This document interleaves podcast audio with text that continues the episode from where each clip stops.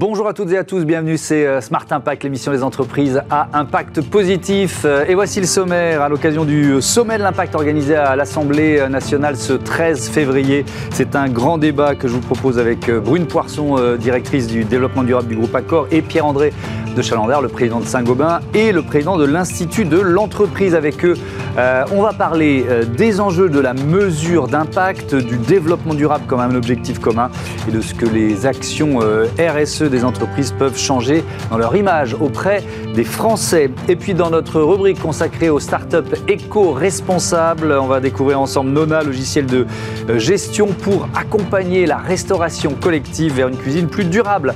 Voilà pour les titres. C'est le grand débat de ce Smart Impact.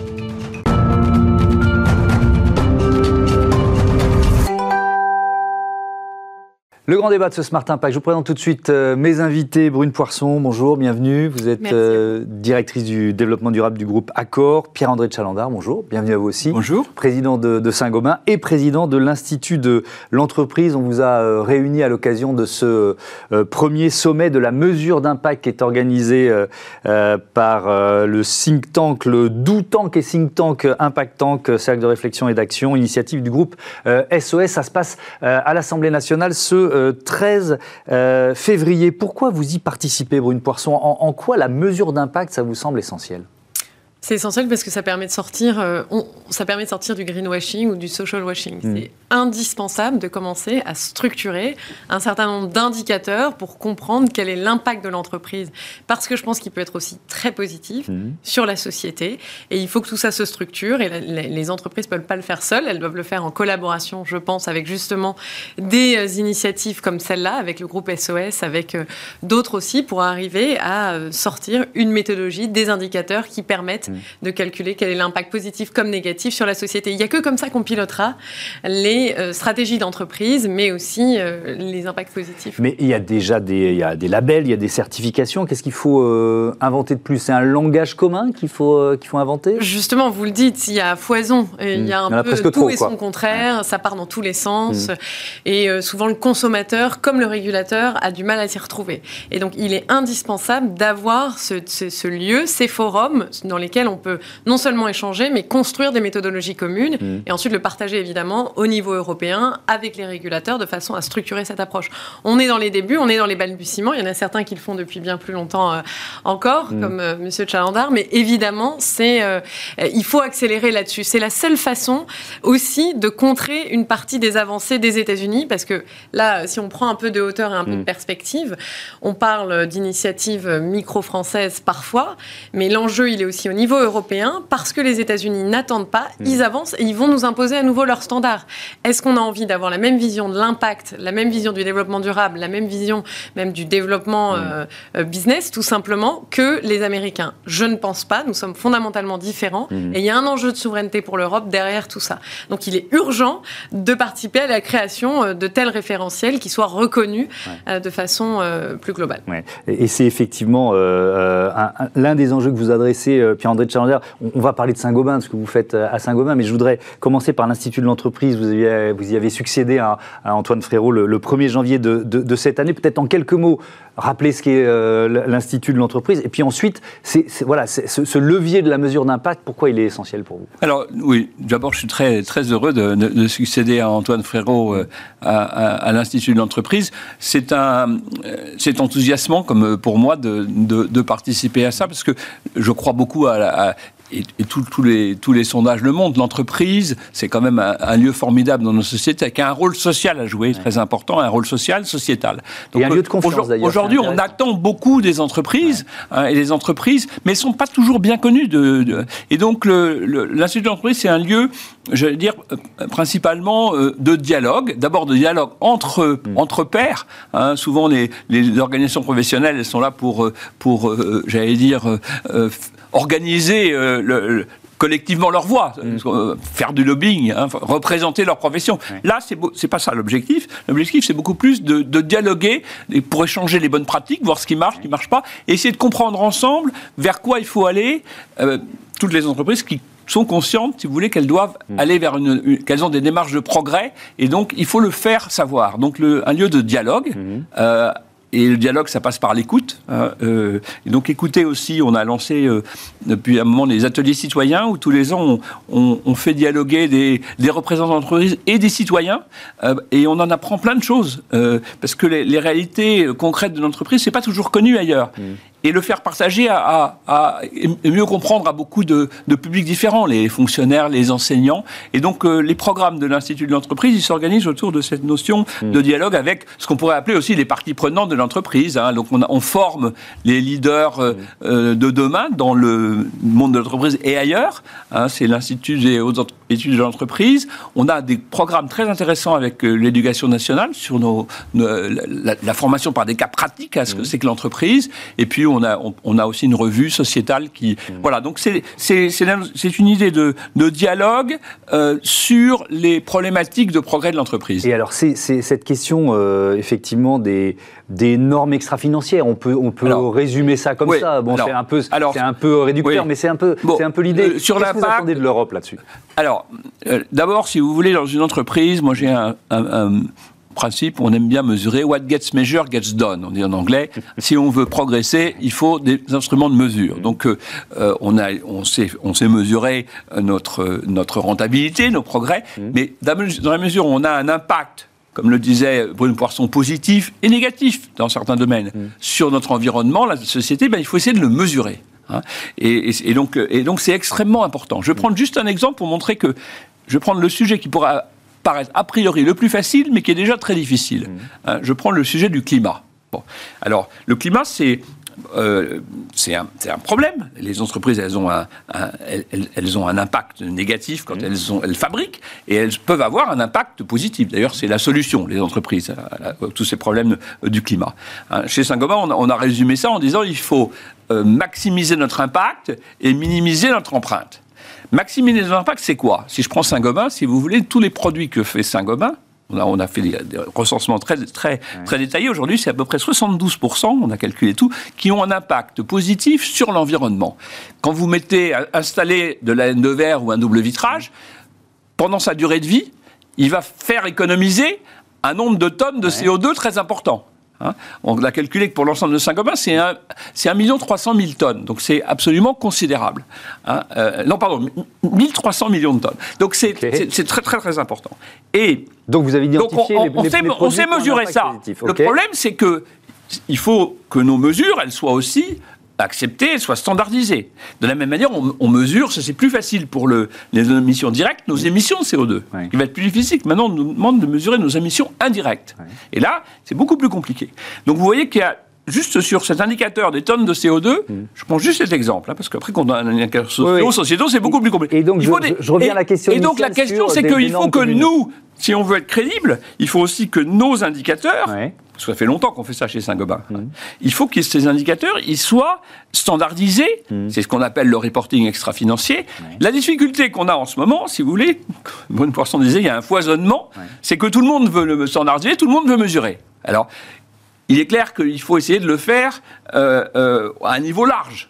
Mais euh, la France essaye de légiférer, l'Europe veut mettre des normes, au niveau international il y a des normes, et donc ce que besoin les entreprises, c'est à la fois d'une certaine standardisation, je pense que ce que fait l'Europe, c'est important, à condition que l'Europe ne soit pas trop bureaucratique. En ce moment, j'ai un petit peu peur de ce qui se passe au niveau européen. Je trouve que l'approche internationale de, de l'ISSB est plus, est plus pragmatique que l'approche de, de c'est technique, hein, de l'EFRAG, mais qui est en train de nous, de nous pondre. On en est à, actuellement à 1400 indicateurs. Donc, vous voyez, pour Saint-Gobain, à la limite, 1400 indicateurs, c'est c'est très bureaucratique, je saurais faire, mais imaginez ce que ça voudra dire pour une, une PME. Donc on voit bien que le sujet de la mesure, oui, il faut mesurer, il faut standardiser, mais il faut rester simple. Mais pas trop compliqué. Et donc c'est très compliqué en fait. Alors on va euh, globaliser un peu le, débat sur euh, ces enjeux stratégiques de, du développement durable ou de la, ou de la RSE. Brune Poisson, vous êtes euh, membre du comité exécutif et depuis janvier membre du comité de direction du groupe Accor.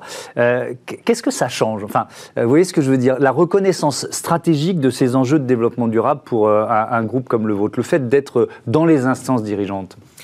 C'est indispensable d'abord parce que sinon, euh, aujourd'hui, en fait, pendant très longtemps, toutes les questions euh, liées à l'impact, elles étaient, et d'ailleurs on appelle ça, comme vous le disiez, le reporting extra-financier, donc c'était vraiment à côté mmh. de la stratégie de l'entreprise. Aujourd'hui, l'objectif, c'est vraiment d'aligner les deux, la performance financière comme la performance extra-financière.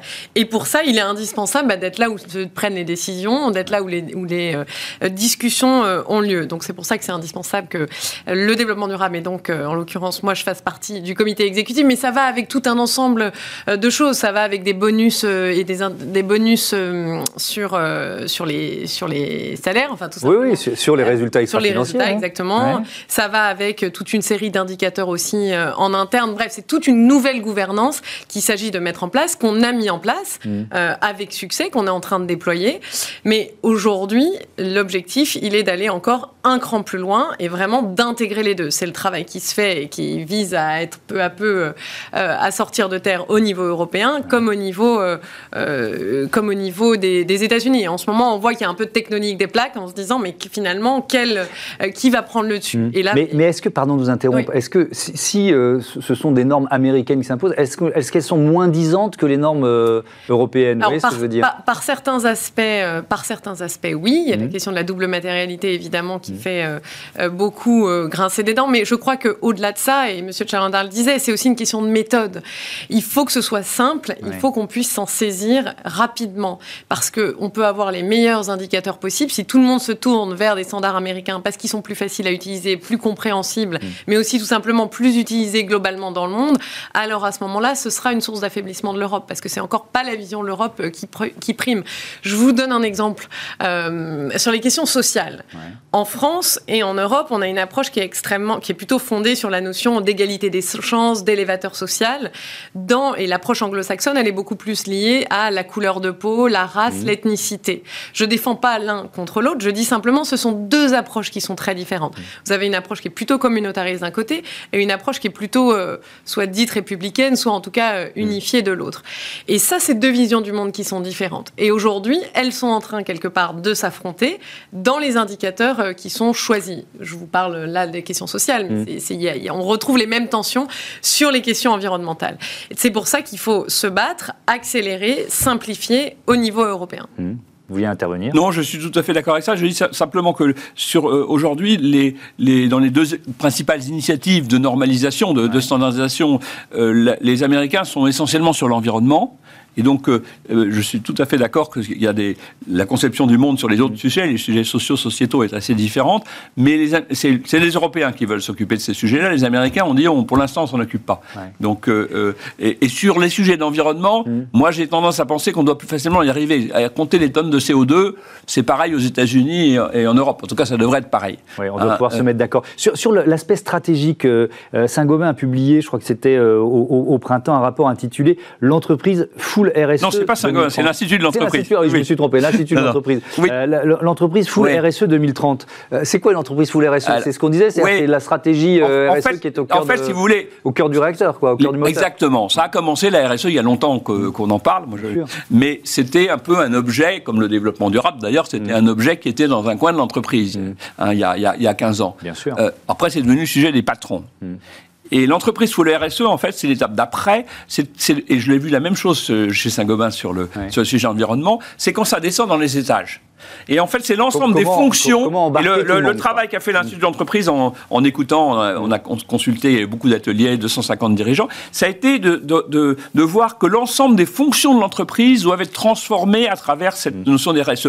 Donc, non seulement la RSE devient un levier stratégique qui est au cœur du modèle de l'entreprise, mm. hein, pour Saint-Gobain c'est complètement le cas, mais, et ça c'est plus nouveau, l'ensemble des fonctions de l'entreprise, le directeur financier, le, les achats, les RH, doit s'approprie cette notion de RSE et voit dans la manière dont elle contribue à l'entreprise, qu'est-ce qu'elle doit en faire. Ça, ça c'est nouveau. La formation, par exemple. Ah bah, ça va supposer de la, ça va supposer de la formation, mais cette appropriation, si vous voulez, elle transforme complètement l'entreprise et on voit bien que le, que l'entreprise euh, full RSE en 2030, elle sera différente. Ce sera une entreprise qui sera plus euh, poreuse, avec mm. euh, plus transversale. Hein. Ce sera une entreprise qui sera aussi plus ancrée localement dans ses territoires et donc tout ça, c'est positif. Ça voudra dire que ce sera une entreprise, à mon avis, plus prospère. Parce que mm. si elle s'intéresse plus à ses parties prenantes, ça marchera mieux. Euh, ça, se rejoint, on parle de l'impact, mm. euh, de, la mesure d'impact et du fait d'avoir des règles communes. Mais si on parle de formation, je sais qu'il y a un plan de formation qui, est lancé euh, au sein du groupe Accor. C'est aussi parler un langage commun, c'est avoir un niveau de connaissance commun c'est ça l'idée? Absolument. En fait, l'idée, et c'est ça, tout à l'heure, on parlait, comment est-ce qu'on met de la transversalité, c'est-à-dire mm. comment on fait en sorte que le développement durable soit le sujet de tout le monde et non pas que d'un département, bah, ça passe par plusieurs choses. D'abord, comme je vous disais, c'est le mettre dans, tout simplement dans les bonus. Et ensuite, quoi? Eh bien, souvent la formation. Et c'est ce qu'on a fait. On a rendu euh, obligatoire la forme 5 heures, 5 à 6 heures de formation pour 97% de nos collaborateurs. Mmh.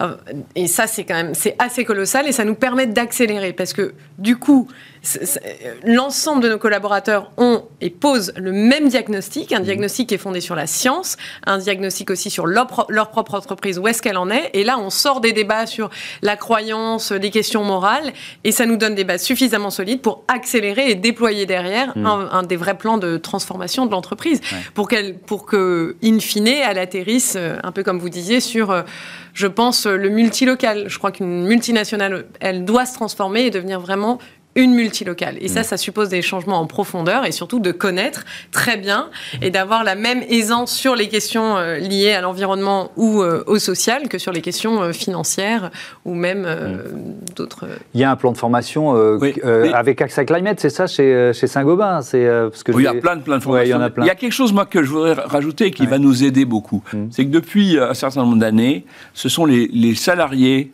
eux-mêmes qui parce qu'ils demandent du sens, parce qu'ils cherchent du sens. Moi, je suis mm. très frappé. Les jeunes, mais pas seulement les jeunes maintenant. Ils veulent savoir. c'est ce qui a donné fait que le sujet de la raison d'être a été si facile. Mm. Euh, hein. Elles, veulent savoir pourquoi on vient au mm. on, vient travailler tous les matins. Et ça, ça aide. Donc, euh, si vous voulez, entre euh, le sujet de, la transversalité, qui est en gros le sujet du management intermédiaire, à partir du moment où le patron il pousse et où les salariés demandent, ça, ça irrigue l'ensemble de l'entreprise. Et donc, la formation, elle devient assez facile.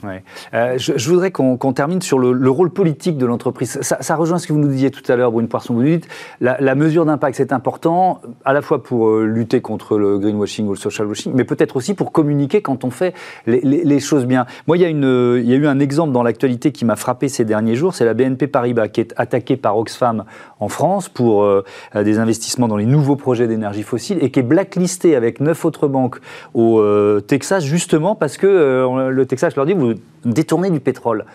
là, ils sont entre le marteau et l'enclume. Donc, euh, ça veut dire quoi? Ça veut dire qu'une entreprise, elle doit, j'allais dire, choisir son camp. C'est peut-être un peu violent, mais il faut accepter, assumer un rôle presque politique de l'entreprise. Est-ce que vous diriez ça? Je pense que c'est indispensable parce que c'est vrai que pendant pendant très longtemps, pendant des années, les entreprises se sont dit nous, on veut être neutre. Moi, quand j'étais au gouvernement, j'entendais quand même beaucoup ça. Nous, on ne pas parti, on est neutre. Mmh. Euh, on n'a pas vraiment une vision de la société, de ce qu'elle doit être, etc. Alors, c'était pas le cas de toutes. Mais en fait, c'est malheureusement ou heureusement peut-être, mais ça s'impose aux entreprises qu'elles prennent quelque part. Euh, partie. On, le voit aux États-Unis. Vous avez cité euh, BNP Paribas, mais ça peut être la même chose. Il y a eu la même chose avec Walt Disney, par exemple. Mhm. Euh, et, et, aujourd'hui, de toute façon, si l'entreprise veut continuer à attirer des talents, elle doit donner du sens, elle doit dire quelles sont ses valeurs, ou, vers où elle va et euh, pourquoi elle se bat. Mhm. Et c'est d'autant plus important aujourd'hui. On le voit, il y a beaucoup de fonds activistes, il y a beaucoup euh, euh, d'investisseurs qui euh, se rétractent, qui en fait se retirent de leurs engagements RSE pour pouvoir continuer à travailler quelque part comme avant. Et donc là, ils choisissent leur entreprise. Et on voit de plus en plus un clivage au sein du monde des affaires qui ressemble beaucoup à un clivage qui, est, qui existe au sein du monde mmh. politique avec un aspect de plus en plus binaire, de plus en plus polarisé. Ça se retrouve aussi dans le monde des affaires. Mais c'est là où je pense que les entreprises ont d'autant plus un rôle à jouer. Mm. C'est qu'elles, elles ne sont pas le ministère de la parole, elles sont le ministère de l'action. Elles ont ce magistère-là, et c'est par l'action qu'elles mhm. pourront démontrer aussi les valeurs sur lesquelles euh, elles reposent et qu'elles pourront transformer la réalité et dépasser et permettre peut-être à la société de se réinventer par plusieurs aspects. Avec quelques difficultés, le, parc hôtelier du groupe Accor, euh, alors on a des chiffres qui, datent d'un peu plus d'un an, 110 pays, 5300 hôtels, euh, près de 800 000 chambres, et on, ça revient à notre thème de débat général qui est la, la mesure de l'impact, c'est-à-dire que quand on a des, autant de pays bah, c'est forcément autant de culture, autant de réglementation. Comment donner une ligne directrice euh, qui est comprise et acceptée par tous?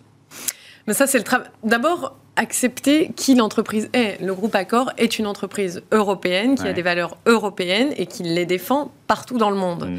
Je crois que c'est ce qui nous permet euh, de changer aussi, de transformer en partie la culture euh, locale sur toute une série d'aspects, que ce soit euh, l'égalité femmes-hommes, mais aussi et surtout la protection de l'environnement, les questions climatiques, mais aussi les questions de biodiversité, partout. Et je pense que ça, c'est l'effet positif des entreprises, c'est l'impact de la multinationale qui travaille dans le monde. Et ça, ça fait partie des choses qu'il faut aussi évidemment mm. mesurer, parce que cet impact-là, il ne faut pas être naïf, il n'est pas toujours positif. Mais en tout cas, quand on regarde le tourisme, pour prendre un peu de hauteur, c'est quand même 10% du PIB mondial, un emploi sur 10 qui en dépend, enfin un emploi sur 10 qui est directement dans le secteur du tourisme, et un milliard d'emplois qui sont indirectement liés au tourisme. Donc quand vous avez cet impact-là dans le monde, il est indispensable et crucial, et c'est ce qu'on fait, de défendre non seulement des valeurs, mm. mais ensuite d'arriver à le mesurer et de le partager euh, localement. je peux vous poser exactement la même question, Pierre-André de Chalandard, parce que quand on regarde quelques chiffres clés du groupe Saint-Gobain, 166 euh, 000 collaborateurs, euh, près de 80 pays, un chiffre d'affaires de 44, plus de 44 milliards d'euros en 2021. Là aussi, quand on est présent dans près de 80 pays, euh, comment comment on, adapte la raison d'être ou comment on adapte euh, voilà ce sentiment d'avoir une mission sociétale ou presque politique à, tous ces pays? Ben, Je suis tout à fait d'accord avec ce qu'a dit Brune Poisson. Je rajouterai un, élément, c'est que il faut trouver aussi, à partir de là, euh, avec des valeurs qui sont clairement affirmées, mhm. l'adaptation locale. Hein, d'abord, on ne parle pas la même langue dans tous les pays où on est. C'est déjà un moyen de, de, s'adapter. Et, et, je pense que nous, on est très multilocal. Hein, les ah, matériaux de construction, c'est pas les mêmes euh, partout. Multinationales et, multilocales. Oui, enfin, euh, euh, oui, parce que si vous voulez, nos, nos produits voyagent pas. Hmm. Donc, euh, et on et on construit pas de la même manière, même à l'intérieur d'un, euh, hein, même en France, on met des ardoises au nord de la Loire et des, des tuiles au sud de la Loire, pour prendre juste ces exemples. Donc, on construit pas de la même manière partout. Donc, de toute façon, nos produits sont locaux. Il y a des cultures locales, il y a des habitudes locales, et donc il faut trouver un juste équilibre entre le respect de, de ces cultures locales et un certain nombre de valeurs sur lesquelles on ne transige pas. Hmm. On, y arrive relativement bien. Moi, moi j'ai, je, on s'appuie beaucoup là-dessus sur, les, sur les, les, valeurs des Nations Unies, les programmes des Nations Unies, qui, je, pense, les objectifs de développement durable sont un, un guide assez universel là-dessus. Hmm. Euh, je termine, euh, Brune Poisson, avec, euh, je rappelle, vous avez été ministre, la loi AGEC, euh, anti-gaspi économie circulaire, qui a fait, on en avait déjà parlé sur ce plateau, qui a beaucoup fait bouger les lignes, notamment pour structurer des filières d'économie circulaire. Qu'est-ce qu'on peut attendre, et on va boucler la boucle de cette interview, de, ce sommet de la mesure d'impact, il y aura des ministres, il y aura des chefs d'entreprise, il y aura des représentants un peu, un peu de, tout, de tout secteur. Ça peut déboucher sur quoi? Ah bah ça, il faut que ça débouche sur de l'impact, sans mauvais jeu de mots. Euh, il faut que sur du concret. Euh, en tout cas, il faut que ça débouche sur du concret, mhm. avec probablement une méthode de travail. D'abord une définition, qu'est-ce que l'impact aussi, et ensuite une méthode de travail qui puisse être qui puissent correspondre, qui sortent pas ex nihilo, c'est-à-dire qui soient construits sur ce qui existe déjà, euh, qui aient été construites en justement en dialoguant avec les entreprises privées, mais comme aussi avec euh, le reste de la société, des ONG et des associations, et qui puissent être transmises au gouvernement pour être ensuite non seulement appliquées euh, en France, si tant est que c'est nécessaire, et je pense que ça l'est, mais aussi pour être défendu au niveau européen, pour qu'on n'ait pas des couches et des couches et des couches mmh. de gouvernance ou de façon euh, de mesurer. Merci beaucoup, merci à, tous les deux, encore une fois, d'avoir participé à ce débat. Et donc, bon sommet de la mesure d'impact ce 13 euh, février à l'Assemblée nationale. C'est Smart Ideas tout de suite.